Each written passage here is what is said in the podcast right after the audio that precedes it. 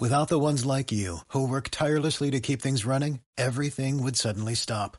Hospitals, factories, schools, and power plants, they all depend on you. No matter the weather, emergency, or time of day, you're the ones who get it done. At Granger, we're here for you with professional grade industrial supplies. Count on real time product availability and fast delivery. Call clickgranger.com or just stop by. Granger for the ones who get it done.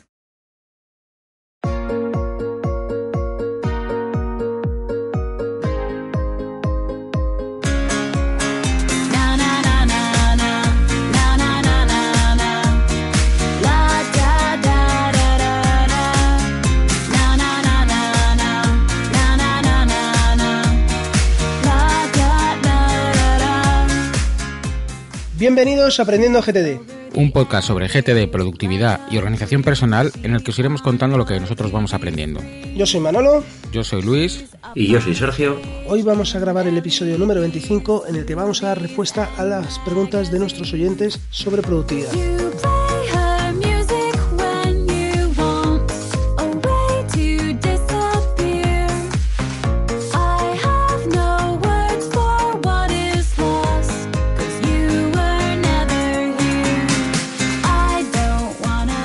Bueno, desde el episodio 8 no, no hacíamos un episodio así dedicado a, a este tema, ¿no? Resolver dudas de los oyentes, que en este caso, bueno, tenemos algunos que nos lo han mandado con audio y otros los hemos ido rescatando de una serie de preguntas que, se han, que nos han parecido interesantes o que sobre todo se hacen de forma repetitiva en el grupo de Telegram, que esperamos que sean de utilidad para todos vosotros.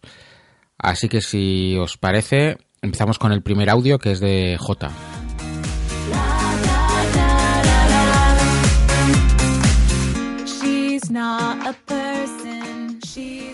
¿Qué tal chicos? Mi pregunta sería, ahora que estoy tratando de implantar GTD en toda mi vida, eh, estoy encontrando verdaderos problemas para no la parte personal, que capturo, proceso, ya digo que estoy al principio, pero la parte profesional la veo inviable.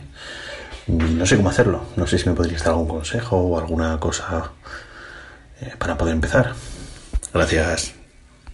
No lo he dicho, pero soy project manager, entonces me encargo de, de gestionar muchos proyectos. Y la verdad es que uf, es un Cristo de preocupar.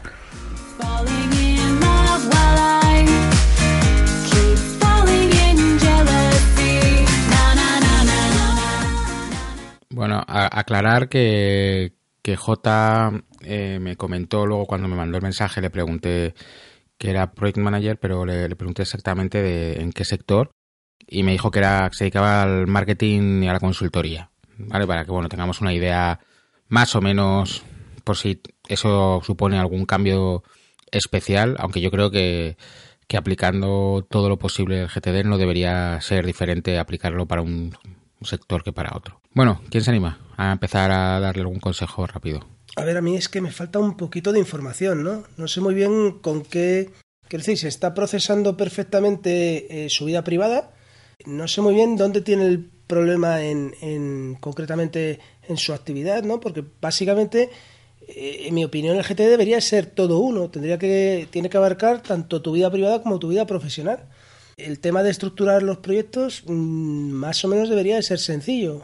No sé muy bien dónde tiene dónde tiene el problema. Hombre, Yo, por ejemplo- Mm, Perdón. Dile, Adelante, dale, Luis. dale, dale. No, venga. Que yo, yo le, yo, o sea, con lo que cuenta, puedo entender que la parte de capturar, si no está fina, fina, está ya en camino, ¿no? Y revisar, pues, oye, me sorprende que alguien que está empezando a revisar diga tranquilamente que es de, de lo que eh, cumple, porque es normalmente lo que fallamos siempre. Pero si el que ya está capturando, lo único que tiene, que yo empezaría es organizando de una forma correcta los, los proyectos. Yo creo que lo más lógico es cada trabajo en el que esté, cada consultoría que esté haciendo, la considere un proyecto nuevo y luego que tenga un proyecto de, ac- de acciones sueltas que le va a ayudar a esas cosas que tiene que hacer por inercia en el trabajo, pero que no sabe dónde, que no corresponde a un proyecto concreto, ¿no? Pues lo puede poner ahí. Entonces ya con, con ese, con ese orden tan, tan sencillo, yo creo que es una buena manera de empezar. Y luego, como siempre, los contextos que mezclen las situaciones o herramientas o personas que hacen esos proyectos. Por ejemplo, si tiene un contexto que sea teléfono o llamadas, cuando pinche ahí verá acciones de todos los proyectos que le permitirá aprovechar el, el hecho de que esté con el teléfono en la mano para llamar y hacer que avancen un poquito todos los proyectos. ¿Qué vas a decir tú, Sergio? Mm, Bueno, yo, a ver, coincido un poquito con Manolo en el sentido de que mm, posiblemente falta un poco de, bueno, información. Lo que parece que J nos quiere transmitir aquí es que se encuentra como un poco abrumado a la hora de, de meter esa variante profesional ahí, posiblemente porque a lo mejor son muchos proyectos, eh, tiene a lo mejor que trabajar con algún equipo, delegar muchas cosas, no lo sé, algo que a lo mejor, pues precisamente como está empezando, se le va un poquito de, de las manos porque ve a lo mejor mucho volumen o, bueno, cosas de este tipo. Yo creo, creo que aplicar GTD en realidad es algo muy muy muy similar en cualquier campo en el que trabajes. Quiero decir, no hay campos en los que vas a tener muchísimos proyectos, hay otros campos en los que vas a tener seguramente muchísimos menos y eso para una persona que empieza va a ser mucho más a lo mejor sencillo de implementar, ¿no? Yo yo en mi vida profesional también gestiono muchos proyectos y bueno, todos ellos los meto en mi sistema, expedientes de trabajo, todo este tipo de cosas. Entonces, es cierto que trabajas con un volumen a lo mejor enorme de proyectos ahí, que sobre todo para una persona que eso, que está empezando la bruma bastante. A mí, a mí incluso a veces también se me hace un poco cuesta arriba llevar, ver tanto material ahí de una primera, de un primer vistazo, ¿no? Pero bueno, el, el llevar en su sistema el, toda la variante profesional, en realidad, si él está llevando su parte personal, es más de lo mismo. Capturar todo lo que venga y luego procesar, tener tus proyectos. Si son muchos, son muchos. mm, No, no hay mayor complicación. Simplemente tus revisiones pues te van a tomar más tiempo, eh, etcétera, etcétera. Pero no, como tampoco nos relata un problema concreto que él esté viviendo, pues a lo mejor, bueno, se anima después de escuchar nuestras respuestas a mandarnos a lo mejor algo vía email o en el grupo o lo que sea, con algo más concreto que él, lo que él vea que le está costando mm, meterse ahí en ese campo. Yo por eso, por eso os decía el tema de, de la organización. Porque a mí me da la sensación, y es un fallo que hacemos todos mucho, que al principio organizamos nuestros proyectos y luego cuando nos ponemos a trabajar siempre consultamos por proyecto. Que está bien puntualmente cuando te quieres centrar solo en una cosa y, así tienes todos de ese proyecto a mano, pero lo normal, es, por eso le he dado el consejo de que organice los proyectos de una, la manera que yo lo he propuesto es una cualquiera, pero es muy sencilla, pero sobre todo que piensen que esos contextos tienen que ser transversales y atravesar todos los proyectos, porque si, si se obliga a él, a, a él mismo a trabajar por, por contextos, va a conseguir que en vez de ver a una maraña de cientos de proyectos, por contextos lo normal es que por cada contexto acabes viendo 10, 15, 8 acciones y entonces te va a resultar más, más tranquilo. Sí, de acuerdo totalmente. Yo según estaba oyendo a Sergio, pensando un poco en el volumen de proyectos que tiene, que a lo mejor no los tiene todavía bien programados o bien estructurados, sí estaba recordando uno de los capítulos del libro de David Allen en el que hablaba de cómo eliminar toda la bandeja de entrada inicial que tenemos, ¿no? Antes de, de empezar con el sistema.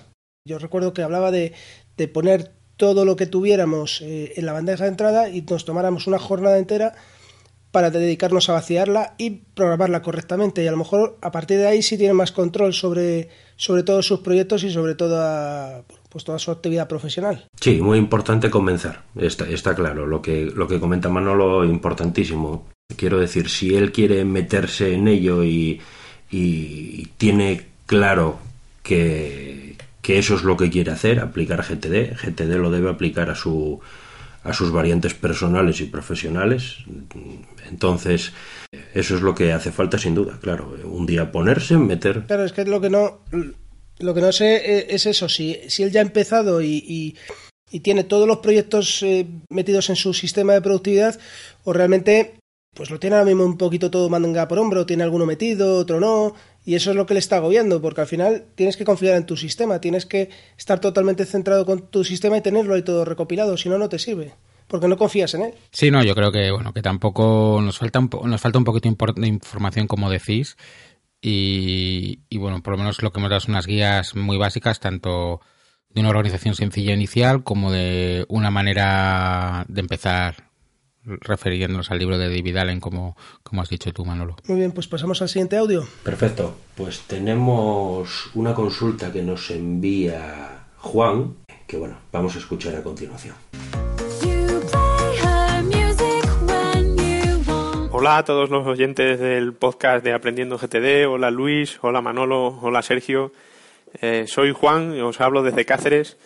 Y mi duda va enfocada a cómo organizáis o cómo recomendáis organizar el material de consulta, entendiéndolo quizás no tanto como documentos, como facturas o contratos, que es quizás lo más sencillo, sino entendiéndolo como toda la información que, que hoy día llega a nosotros, por ejemplo, mediante Internet. Es decir, eh, un enlace a una web que nos ha parecido interesante, eh, dónde lo almacenáis, cómo lo gestionáis, cómo lo consultáis a, posteriori. Eh, más ejemplos, por ejemplo, no sé, una imagen que, veis por navegando y os llama la atención y os gusta. Eh, un notas, por ejemplo, que estás leyendo un artículo de, sobre GTD, por supuesto, y tomas algunas notas de algo que te ha parecido interesante, pues ¿dónde lleváis toda esta información? ¿Cómo, cómo la clasificáis y, y cómo la consultáis después? Muchas gracias y, y un saludo a todos.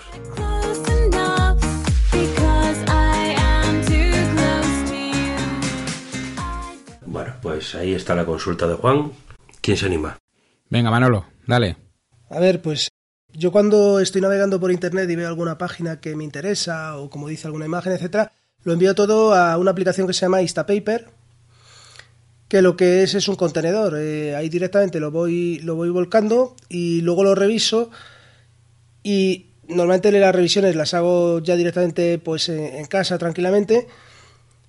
Y si hay algo que quiero conservar, por ejemplo, pues eh, bueno, sabéis que yo cocino bastante, entonces si quiero conservar una receta de cocina, normalmente lo que hago es que ya lo paso a OmniFocus con un, con un plugin que tengo en el navegador, en, en el Google Chrome.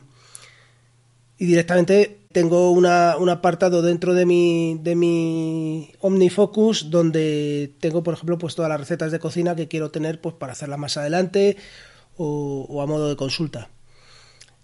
El, entiendo que se refiere. Oye, Sí. Manolo, Manolo, Manolo no, no tiene nada que ver, pero descárgate una aplicación que se llama Paprika para recetas de cocina. Impresionante. Vale, pues me la, me la anoto. Sí, es estupenda. Oh, Pues no tenía ni idea. Bueno, de hecho, la, la- la tienes en la cuenta de la familia Ajá, perfecto. para que la pruebes. Genial, pues no lo sabía. Per- perdón, por, perdón por interrupción.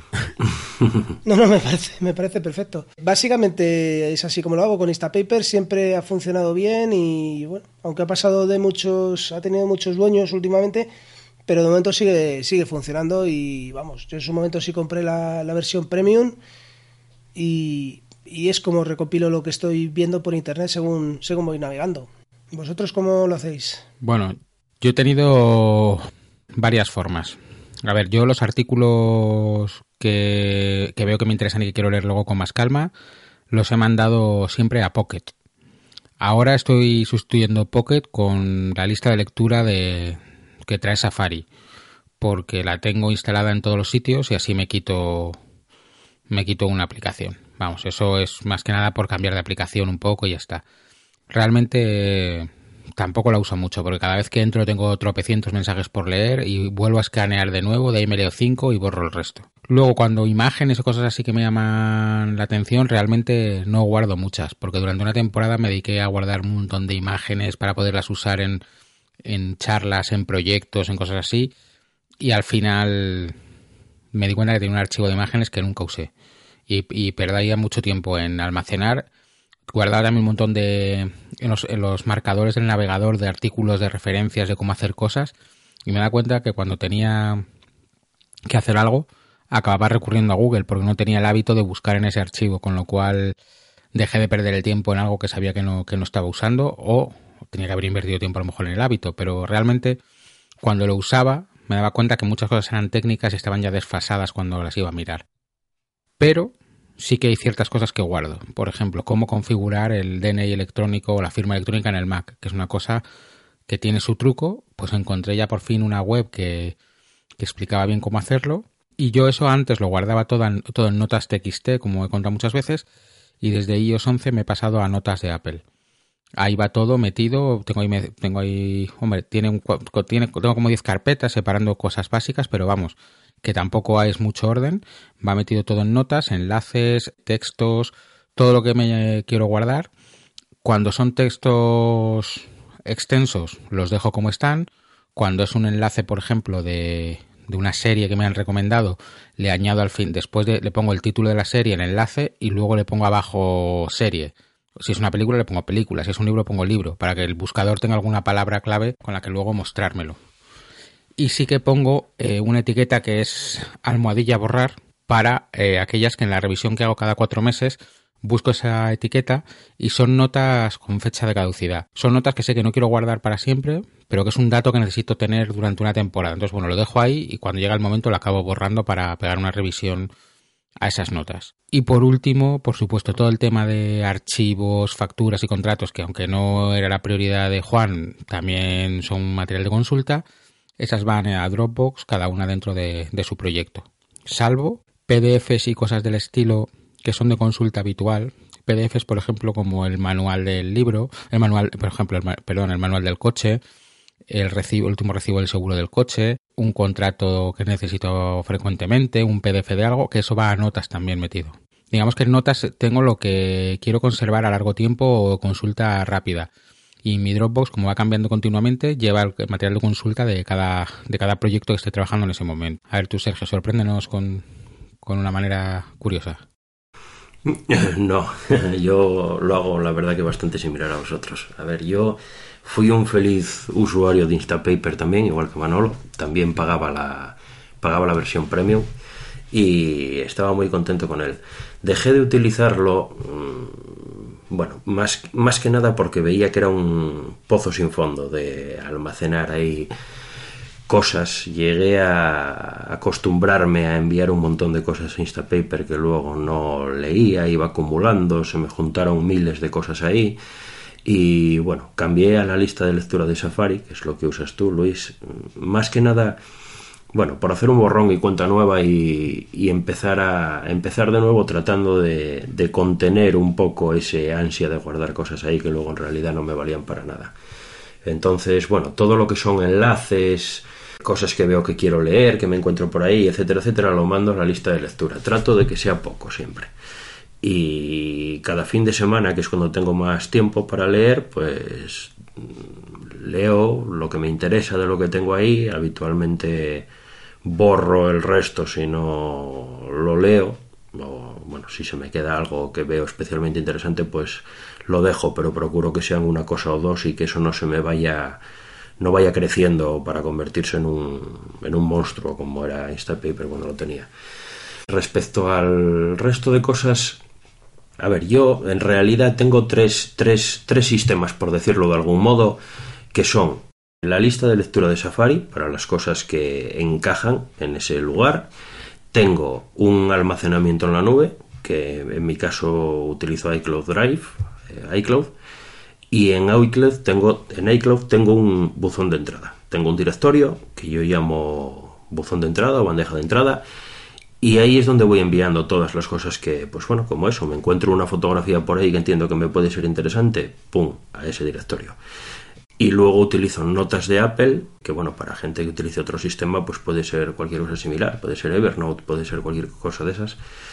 Y lo mismo, tengo también un directorio que es un buzón de entrada, una bandeja de entrada, y entonces yo creo que con esas tres, con esos tres modelos, el de Safari, el del almacenamiento y el de notas, cubro básicamente cualquier cosa que me encuentre que quiero guardar. Entonces, cualquier cosa de ese tipo, yo lo que hago siempre es mandarlo a los buzones de entrada. Mandar a los buzones de entrada y esto lo proceso habitualmente una vez a la semana, el fin de semana.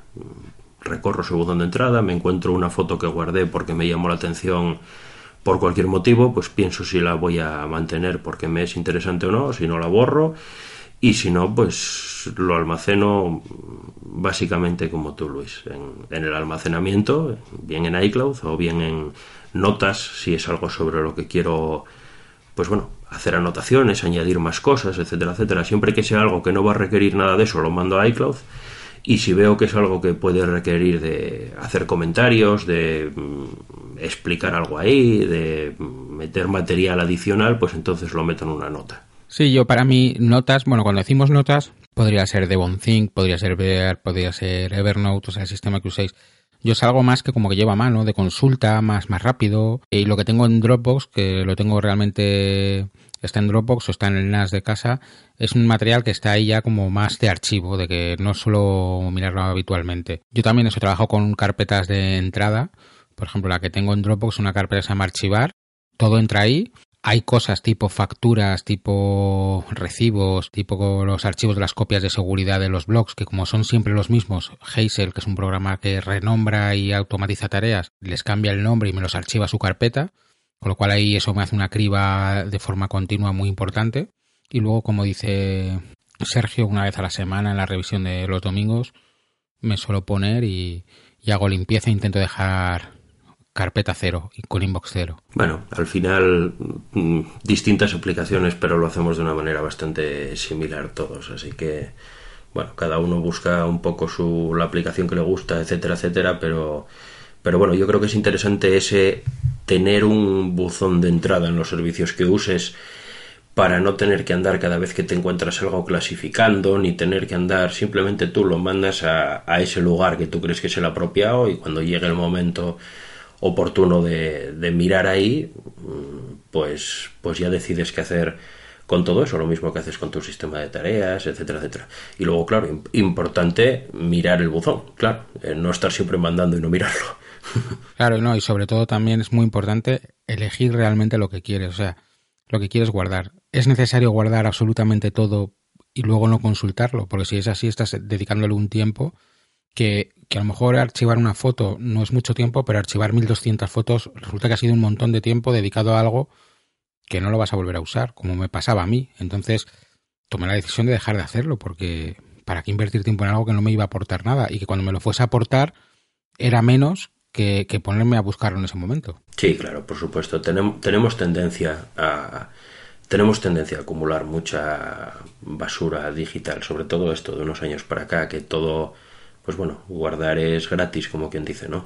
Vas mandando cosas para allá, pero, pero luego eso supone, claro, un problema porque te acumulas una cantidad de información gigantesca y eso lo que te supone es también un problema cuando quieres encontrar algo que sí que de verdad te es útil. Entonces, bueno, sí que está bien tratar de luchar un poco contra ese contra ese espíritu de, de Diógenes que llevamos un poco todos dentro, que, que todo va para allá y la mayor parte de las veces no nos paramos a pensar que estamos guardando un montón de cosas que son absurdas. Entonces, bueno. Bueno, vamos a la siguiente, de Oscar Carrillo, que nos mandó un mail que decía, es un mail extenso, os lo, vamos a, os lo voy a leer entero y luego ya recordaremos las, preguntas conforme las vayamos tratando, ¿vale? Hay algunas que son muy rápidas de contestar y otras, bueno, que, que da como esta de Juan y de J, que cada uno podemos tener nuestra visión. Bueno, pues vamos con la pregunta.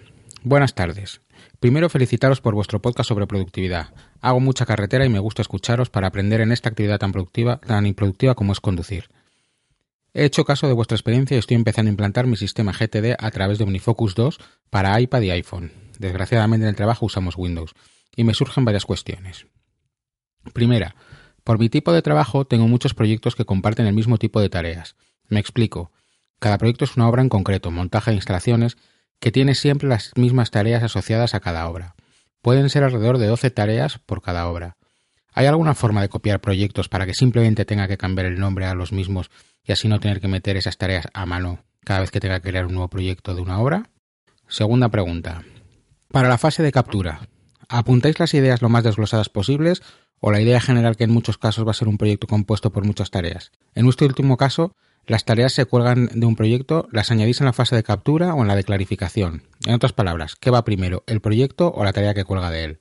Y tercera pregunta, ¿cuál es la mejor forma de mandar tareas desde mi correo electrónico Outlook a Unifocus? En mi caso, el correo electrónico es para mí la principal bandeja de entrada de mi sistema GTD. Bueno, pues entonces vamos con la primera pregunta de Oscar, que es que tiene varios proyectos que son repetitivos, más o menos de 12 tareas cada uno, que cómo lo hacemos. ¿Cómo lo hacéis vosotros cuando tenéis proyectos tipo o proyectos plantilla o proyectos que se repiten siempre y que son iguales? A ver, yo creo que en este caso el gran aliado es Workflow, ¿no? que, ya en alguna ocasión lo hemos comentado. Además es que estoy principalmente pensando en, tu trabajo, Luis, porque es algo parecido, ¿no? Son proyectos, cuando vas a, a presupuestar algún, algún proyecto tuyo, tienes un montón de, de cosas que se, se, repiten sistemáticamente, pues el, la visita, eh, el hacer el presupuesto, el, el esperar, eh, bueno, todo ese tipo de acciones que son repetitivas, yo creo que tú lo tenías organizado con Workflow, ¿no? Sí, sí, yo, bueno, se le contesté por mail que yo, si yo tengo un Workflow, que ese tipo de proyectos me los hace, ya me lo, lo, que pasa, puedes ponerle que te los ponga ya directamente dentro de las tareas, yo prefiero que me lo deje dentro del buzón de entrada, porque así le pego un repaso a última hora y ajusto las pequeñas cosas que nunca son iguales. También le propuse que podía tener una carpeta en OmniFocus que se llamase plantillas, tener ahí sus proyectos y solamente duplicarlo y moverlo a proyectos en marcha. Es otra, otra opción más rudimentaria, pero que, que también funciona. Hablando de iOS, yo creo que Workflow es la opción más rápida tiene quizá a lo mejor un poquito una pequeña curva de aprendizaje al principio para hacerte tu plantilla, etcétera, etcétera, pero revisando ejemplos por ahí de gente o incluso solicitando un poquito de ayuda, parece algo tremendamente rápido y, y efectivo. Tú tienes tu plantilla creada, puedes preguntarle, decirle incluso que te pregunte el nombre de la obra si lo quieres poner en el nombre del proyecto, decirle que te pregunte una serie de datos y luego con eso te crea el proyecto ya tal cual, derecho a tu sistema y me parece el, el modo más rápido, la verdad. Además, en el, en el grupo tiene, tiene Alberto de automatizandomanzanas.com que, que seguro que si le preguntas cualquier cosa está encantado de, de ayudar. Alberto es un fiera. Sí. Y luego, hablando de la fase de captura, habla de, de si quiere, si, si apuntar las, las, tareas lo más desglosas posibles o, o, la idea general. Hombre, yo pienso que la captura tiene que ser algo rápido. Entonces, en principio, debería de, de capturar la idea general y luego, cuando, haga la revisión, cuando esté procesando esa bandeja de entrada, que, que luego ya pues vaya desglosando todas las tareas que, que, lleva esa idea, ¿no? Pero entiendo que la captura tiene que ser algo rápido y, y para quitártela de la mente y, revisarla luego posteriormente. Y yo creo que mezcla dos cosas, mezcla la captura con, con, el proceso, ¿no? Capturar, yo lo que lo contesté por mail fue que vas por la calle, te acuerdas de una cosa, te paras, lo apuntas y sigues. Estás trabajando, te interrumpe alguien, apuntas, tienes la interrupción y sigues. Entonces, una vez que tú te sientas a procesar, que es cuando tienes tiempo, ves una anotación que era presupuesto electricidad de Madrid, y ya te sientas y dices, bueno, ¿esto qué es? Una, una tarea, la, va, eh, la puedo descartar, es un archivo, y si es un proyecto, entonces te sientas y dices, bueno, ¿y yo para pedir presupuesto qué tengo que hacer? Tengo que ir a ver la instalación, tengo que recibir los planos, tengo que hablar con este, tengo que hablar con los tal, tal, tal, y tengo que enviar presupuesto. Entonces ya montas el proyecto en ese momento. Pero en el momento de, de, de hacer la fase de captura se trata de apuntarlo de la forma más rápida que no te haga perder más tiempo en ese momento que estás a otra cosa. Sí, eh, yo coincido con vosotros. La captura tiene que ser rápida y cómoda. Y bueno, yendo directamente a la pregunta que, que nos hace aquí Oscar, yo le diría, la metodología aquí, cuando tú capturas, habla mm, de cosas. No habla de acciones, ni habla de proyectos, ni habla de nada así. Habla de cosas porque tú en realidad, hasta que no llegues a una segunda fase, que es la de aclarar, no, no sabes lo que es eso. Tú lo capturas y lo metes ahí. Y punto. Cuando tú aclaras es cuando decides si eso es una acción, si eso es un proyecto, a dónde lo vas a llevar, a qué área puede pertenecer, etcétera, etcétera. Pero lo que es la labor de, de recopilar es recopilar pura, pura y duramente. O sea, apuntas ahí la idea en el, en el formato que tú te entiendas bien, que sepas que cuando lo leas vas a recordar eh, qué es lo que tú querías decir en ese momento y, punto. No, no, no hay más. Luego todo lo otro viene detrás. Y bueno, la última que era ¿cuál es la mejor forma de mandar tareas desde correo electrónico a, a OmniFocus? Bueno, yo le contesté que usando la función MailDrop, que viene en la página web de OmniFocus y es en la que te asignan una dirección personal y reenvías esa dirección y te aparece en tu OmniFocus. Esta creo que tampoco necesita muchas más vueltas, ¿no? Sí, yo creo que es lo mejor. Hombre, ahora mismo usa, usando iOS, si está usando Outlook en iOS, también puede hacer el, el arrastrar, ¿no? No sé si con, con Outlook se puede, vamos. No, no la uso. Yo tampoco, no soy usuario de Outlook, no sé si lo han implementado. Veamos que posiblemente se pueda hacer ahora o en, vers- en próximas versiones. Bueno, vamos con la siguiente. Esta está sacada del grupo de Telegram, es de Davi y decía: Buenos días a todos. Tengo una duda de novato que me inquieta un poco. Solo las acciones que estén en próximamente tienen que tener contexto y el resto no. Por ejemplo, si tengo una acción que sea leer libro X, lo pondré en algún día, pero sin contexto. Si es así, la parte de próximamente son las, las tareas accionables. Si esto es así, las acciones que están en proyectos no tendrán contextos hasta que sean accionables. Porque, por ejemplo, si tengo que esperar a que una persona me dé una respuesta o haga una acción, he visto que hay gente que pone el proyecto en espera o en su proyecto nombre de la persona. Y otros ponen en un contexto tipo waiting for. He estado leyendo en diferentes artículos, pero cada vez me lío más. Bueno, esta es eh, respuesta de Sergio clásica. Sí, creo que me siento responsable de este lío. bueno, a ver, eh, por, por, cómo, por cómo enuncia todo esto y las palabras que utiliza, yo pienso que, que David está usando things, seguramente. Se refiere a lo de próximamente y todo esto. Es lo que creo. A ver, eh, luego ya el problema de poner contextos y no ponerlos y todo eso también es un tema un poco típico mío y entonces creo que, que la gente se lía un poquito con esto.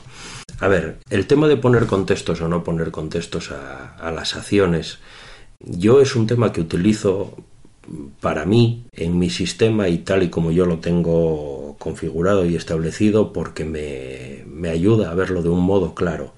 Pero esto no tiene nada que ver con la metodología, ni es nada que siente ley, ni, ni es nada ni siquiera podría decir que bueno o malo. Es, es un modo, como puede haber muchísimos otros. Lo que es importante es que cada persona, de la manera que lo haga, sepa distinguir lo que son próximas acciones de lo que son acciones que tiene relacionadas ahí en su sistema, pero que no son próximas acciones, no son cosas sobre las que ha decidido que va a trabajar ya. Entonces, yo hago esto poniéndole contexto a las acciones que son próximas acciones para mí, sobre las que quiero trabajar. Lo que hago de este modo es que cuando entro en un contexto, pues las cosas que yo veo ahí son cosas que ya he decidido que voy a hacer. El resto de cosas, como no tienen un contexto asignado, no las voy a ver cuando entro en ese contexto. Pero, bueno, he dicho que esto es mi modo de trabajar. Hay mucha otra gente que no pone contextos a todas las acciones y no, no tiene por qué suponer ningún problema siempre que tú sepas discernir entre las cosas que has decidido que quieres hacer ya o que tienes que hacer ya y las que no. ¿Vale? Sí, Luis, ibas a decir algo. No, no, yo te iba a decir que, que efectivamente, yo por ejemplo soy de los que cuando proceso le pongo contextos a todo, porque para mí es más sencillo en ese momento ya tomar la decisión. Como dije, cambié mucho los contextos y he puesto contextos muy breves, o sea, muy, tengo siete u ocho contextos, con lo cual tampoco tengo muchas dudas. Y yo lo que hago es, entre que tengo bastantes proyectos secuenciales en los que no se activa una acción hasta que se activa la otra porque son un proceso, con lo cual me da- lo tengo todo asigna- asignado y en el momento en que ha cumplido una acción me salta la siguiente. Y los que no en la revisión me encargo de, de aplazarlos y ya está. Al final el trabajo es el mismo porque tienes que revisarlo y tomar una decisión sobre ese proyecto, ya sea activarlo para esa semana o ya sea retrasarlo una semana y punto. Sí, por supuesto. Esto, a ver, es que no son, no, no son, aquí no hablamos de cosas de hacer bien o hacer mal con respecto a la metodología. Es simplemente un, un- el, el cómo tú te encuentras más cómodo haciéndolo.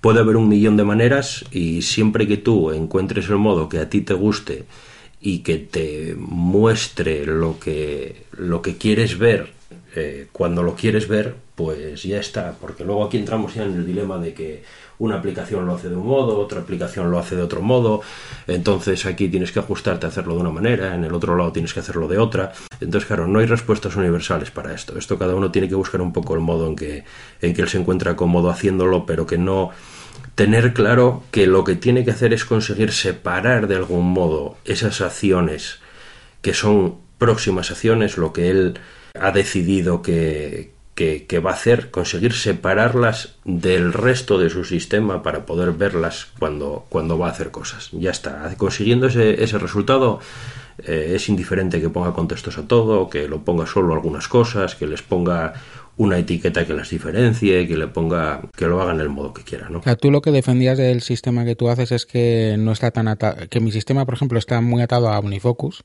que tiene la opción de aplazar y que tu sistema es como más universal y te podría servir para cualquier aplicación, tu forma de trabajo. Y eso lo veo pues positivo. Bueno, yo, a ver, sí, trato, a mí Omnifocus me gusta, la uso por, por decisión personal, es la que más me gusta de las que he probado. No te lo hemos impuesto Manolo y yo, ¿no? Para, para grabar aquí con nosotros. No, no, no, no, no.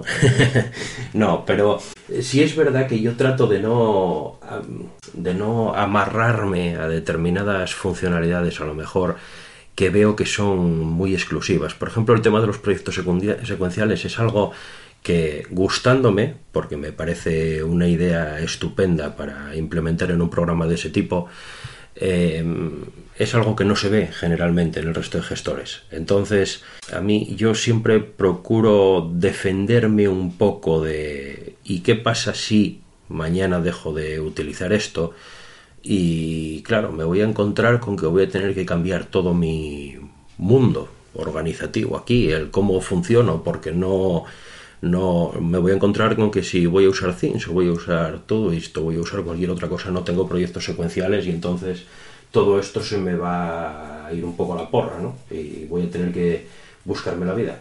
Entonces, bueno, como es una cosa que realmente construí un hábito sobre ella y luego todo de un modo más o menos manual, pues me gusta así, no es porque lo vea una función que no es interesante, todo lo contrario, me parece algo muy útil, pero bueno, puntos de vista. Yo lo uso, lo encuentro tan útil que he dicho que además fue una de las opciones, una de las cosas por las que me, me propuse usar OmniFocus, que al final he dicho de momento lo voy a usar y si algún día dejo OmniFocus y, y donde, y donde me vaya no está, pues ya, ya lo resolveré, pero para hasta entonces le voy a sacar todo el partido que pueda. Sí, estupendo. Bueno, siguiente pregunta que también va a responder Sergio. Es, bueno, una, pregunta de Juan en Telegram sobre Things, que era una pregunta sobre Things.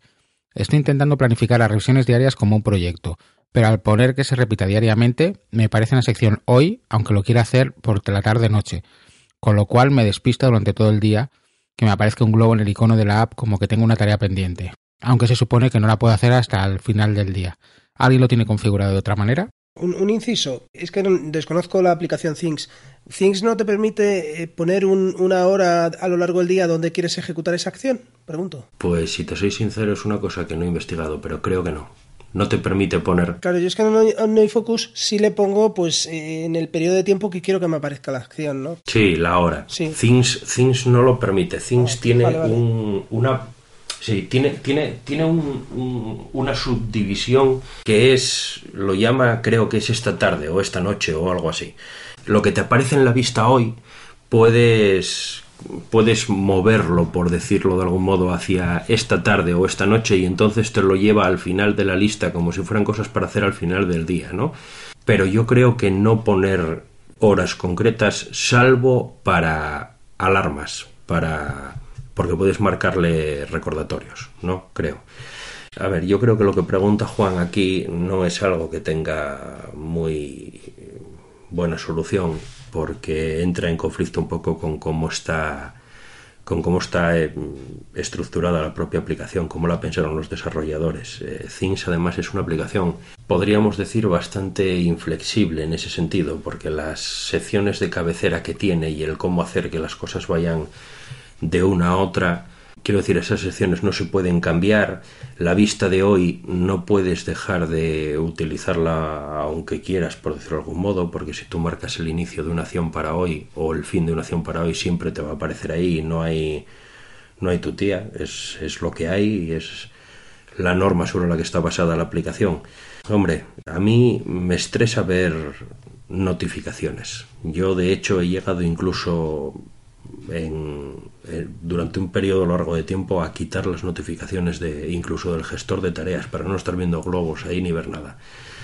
No hay mayor solución a esto. O quitar la notificación para no estar viendo este círculo rojo ahí o como sea, o de lo contrario adaptarte a él o establecer tu rutina de atender esto todos los días pero sin ponerle una fecha concreta. De lo contrario, te va a aparecer en la sección de hoy y te va a aparecer la notificación y yo creo que esto no se puede eliminar. Claro, en OmniFocus lo que decía Manolo es que tú puedes poner una fecha de aplazado, por ejemplo, a esta tarde a las 5 y esa acción queda oculta y a las 5 se pone en activo. No quiere decir que te salte una alarma, no quiere decir que, que sea el vencimiento, sino que es a- la fecha a partir de la que está disponible esa, esa acción para hacerla. Sí, claro, así es. Lo que pasa es que Things no es más es más inflexible en ese sentido porque también tiene menos opciones de configurabilidad que, que tiene Unifocus. ¿Tú sabes lo que me estoy acordando ahora? Los Alfa Romeo son unos coches italianos con un diseño precioso, tan bonitos, no, no va con segundas, Manolo, ¿eh? Tan bonitos, tan, tan bonitos que luego cuando llega el momento de poner la matrícula tienen que poner una matrícula diferente o como el 147 que lo tenía en el morro delante en el lateral porque la matrícula le molesta. Pues Ting me parece lo mismo, se han preocupado tanto por el diseño que luego al final para que no les des cualquier que es ese diseño no te dejan ciertas opciones de configuración mínimas, ¿sabes? Y yo creo que el apartado hoy es tan importante que de alguna manera deberías poder tunearlo lo, lo mínimo posible, por lo menos. Pero bueno, Bueno, Things, Things yo creo que esto ha sido un palo gratuito a, a Things. ¿eh? Sí, sí, no, bueno, toda- todas las Y a Alfa aplicaciones Romeo también. Sí, sí, también, también. Sí, a los dos. Todas las aplicaciones tienen su- su- sus cosas buenas y sus cosas malas. Los desarrolladores de Things yo creo que la primera versión se acercaba más a lo que es la metodología GTD que esta segunda, eh, bajo mi punto de vista. ¿eh? Creo que han querido diversificar, abrir el, el abanico de, de posibilidades de usuarios y, y, claro, cerrándote, cerrando las opciones sobre una metodología concreta, eso es muy difícil. Entonces, bueno, el modo de trabajar de hoy, con las cosas que tienes que hacer hoy, es universal, por suerte o por desgracia, ¿no? Nos da, no tiene nada que ver con la pregunta, pero nos da la sensación que las aplicaciones de hoy en día, según van evolucionando, incluso Omnifocus, todas se quieren alejar un poquito del GTD y acercarse más a la productividad personal. Es decir, salirse un poco del método, ampliar opciones para ampliar clientes sobre todo y para ampliar eh, que sea más versátil la, la aplicación y pueda servir para más cosas. Yo creo que sí, Sí, es lo normal. También si quieren, quieren tener más mercado. sí. Eso tiene sentido. Yo creo que sí. Onifocus, eh, bueno, ahora por ejemplo con la nueva versión va a implementar el tema de quitarse de encima los contextos, por decirlo de alguna manera, implementar etiquetas para poder poner más por acción, etcétera, etcétera, que no, no es nada malo, es estupendo y puede ser muy útil en determinados sentidos, pero, pero sí es cierto que yo creo que es un, un paso más para dar satisfacción a, esos usuarios que utilizan esa aplicación un poco de otro modo, ¿no? Aunque las etiquetas pueden ser muy útiles en la metodología, en principio con un contexto deberías tener de sobra, aunque en casos puntuales pueda venir bien poner una etiqueta adicional o lo que sea. Entonces yo creo que caminan en ese sentido también. Eh, son, son negocios, así que bueno, está claro, aquí hay que diversificar, abrirse a los usuarios y, y abrir campo, abrir mercado. Bueno, vamos con la siguiente, de Emilio J. Pérez, también por Telegram, y que nos preguntaba, ¿escuchar un podcast o leer un blog lo colocáis en el GTD o directamente en la agenda? Hombre, yo particularmente escuchar un podcast no lo programo. O sea, lo- yo escucho podcast normalmente en el coche, en mi Alfa Romeo, Con la matrícula movida de sitio. y con, no, bueno, en este caso la tiene en el centro, pero bueno. El tuyo sí, el tuyo sí, pero el tuyo porque es de los buenos. Entonces, eh, los podcasts los oigo cuando puedo, bien cuando estoy por la calle, si me pongo unos, unos auriculares, o bien en el coche, no, no suelo oírlos en otro sitio. El tema de leer un blog, sobre todo cuando es un tema de productividad y tal, sí, sí lo puedo, sí lo suelo programar, o más bien lo que hemos dicho antes, lo, paso a Instapaper y luego lo leo tranquilamente en casa cuando tengo un rato.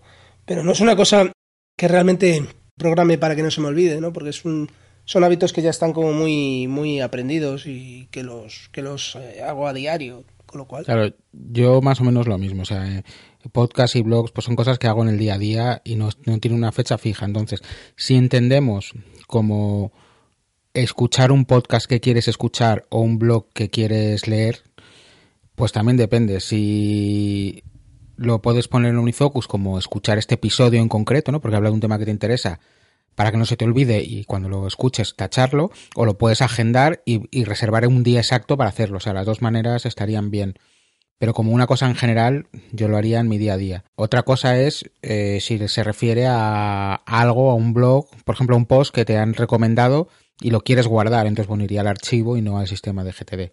Pero básicamente eso, si lo quieres, si es que de una forma general, yo crearía el hábito o las situaciones en las que lees o escuchas podcast y, si es un y si es un- una cosa concreta que no quieres que se te pase, pues lo, lo- o me agendaría en el calendario una hora o dos horas para hacer esa actividad y saber que la haces seguro porque la tienes que tener hecha en ese día por- concreto y si no, pues al sistema de GTD y ya lo harás cuando le toque. Sí, yo, yo hago lo mismo. Si es un podcast, un episodio concreto que quiero escuchar por algún motivo, o es un podcast que me recomendaron y quiero, bueno, eh, ver el programa y, tenerlo en cuenta para ver si me suscribo y tal, eh, lo envío también a mi buzón de entrada para darle una mirada cuando, cuando toque.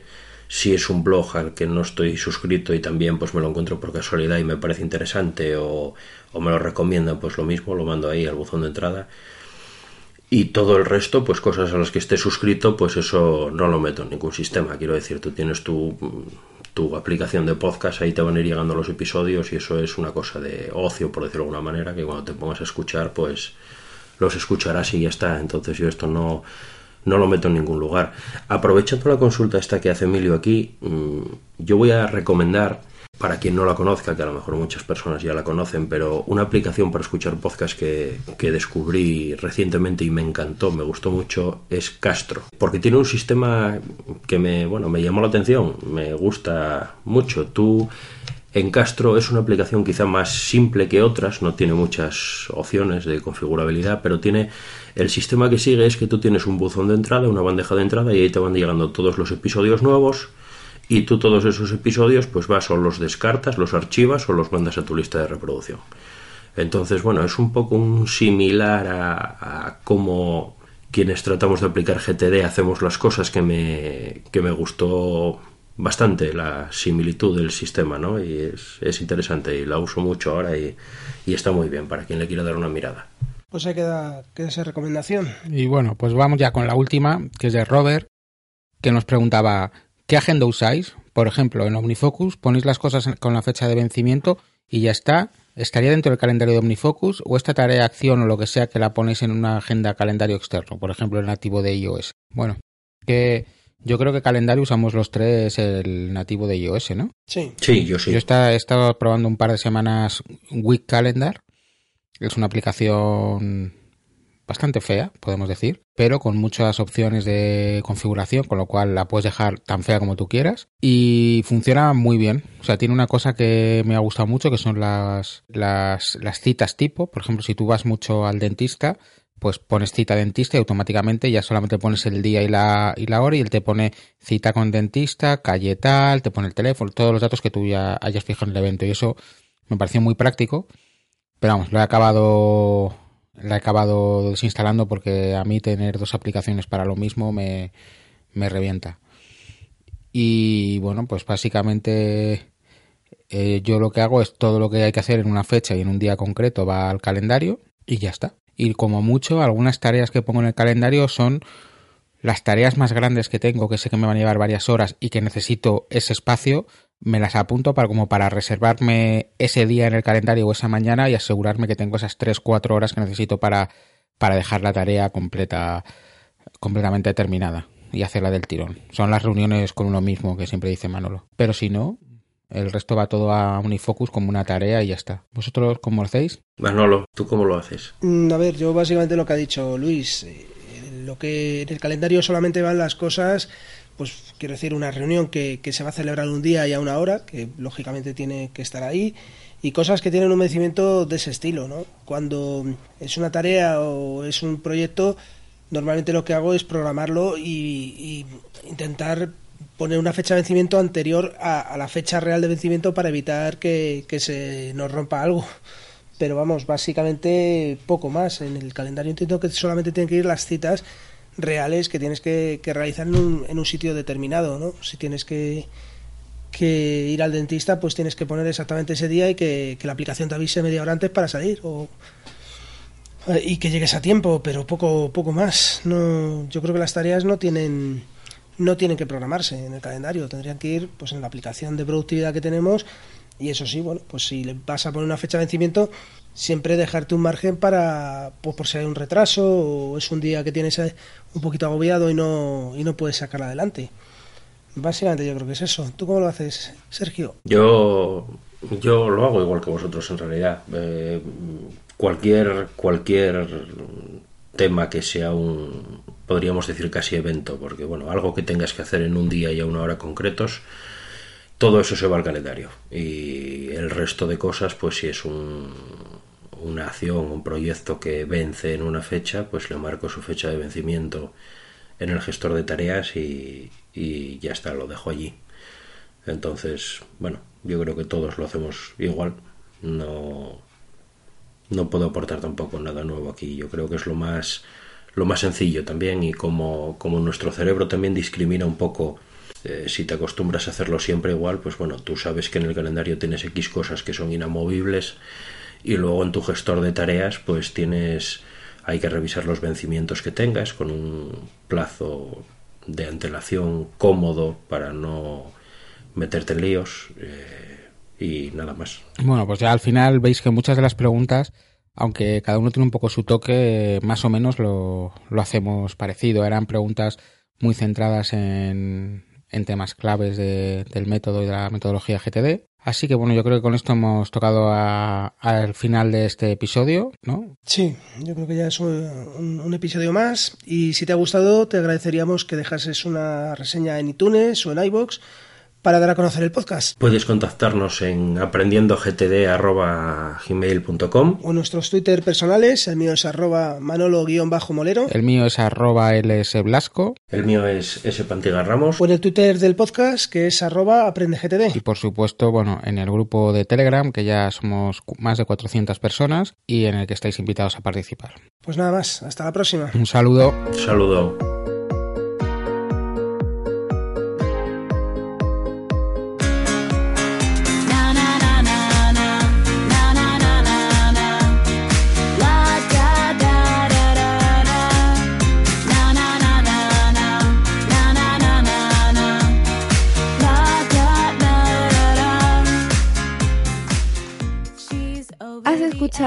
Aprendiendo GTD, un podcast sobre GTD, productividad y organización personal. La sintonía del programa es el tema Sea de Lily Wolf, disponible en jamendo.es.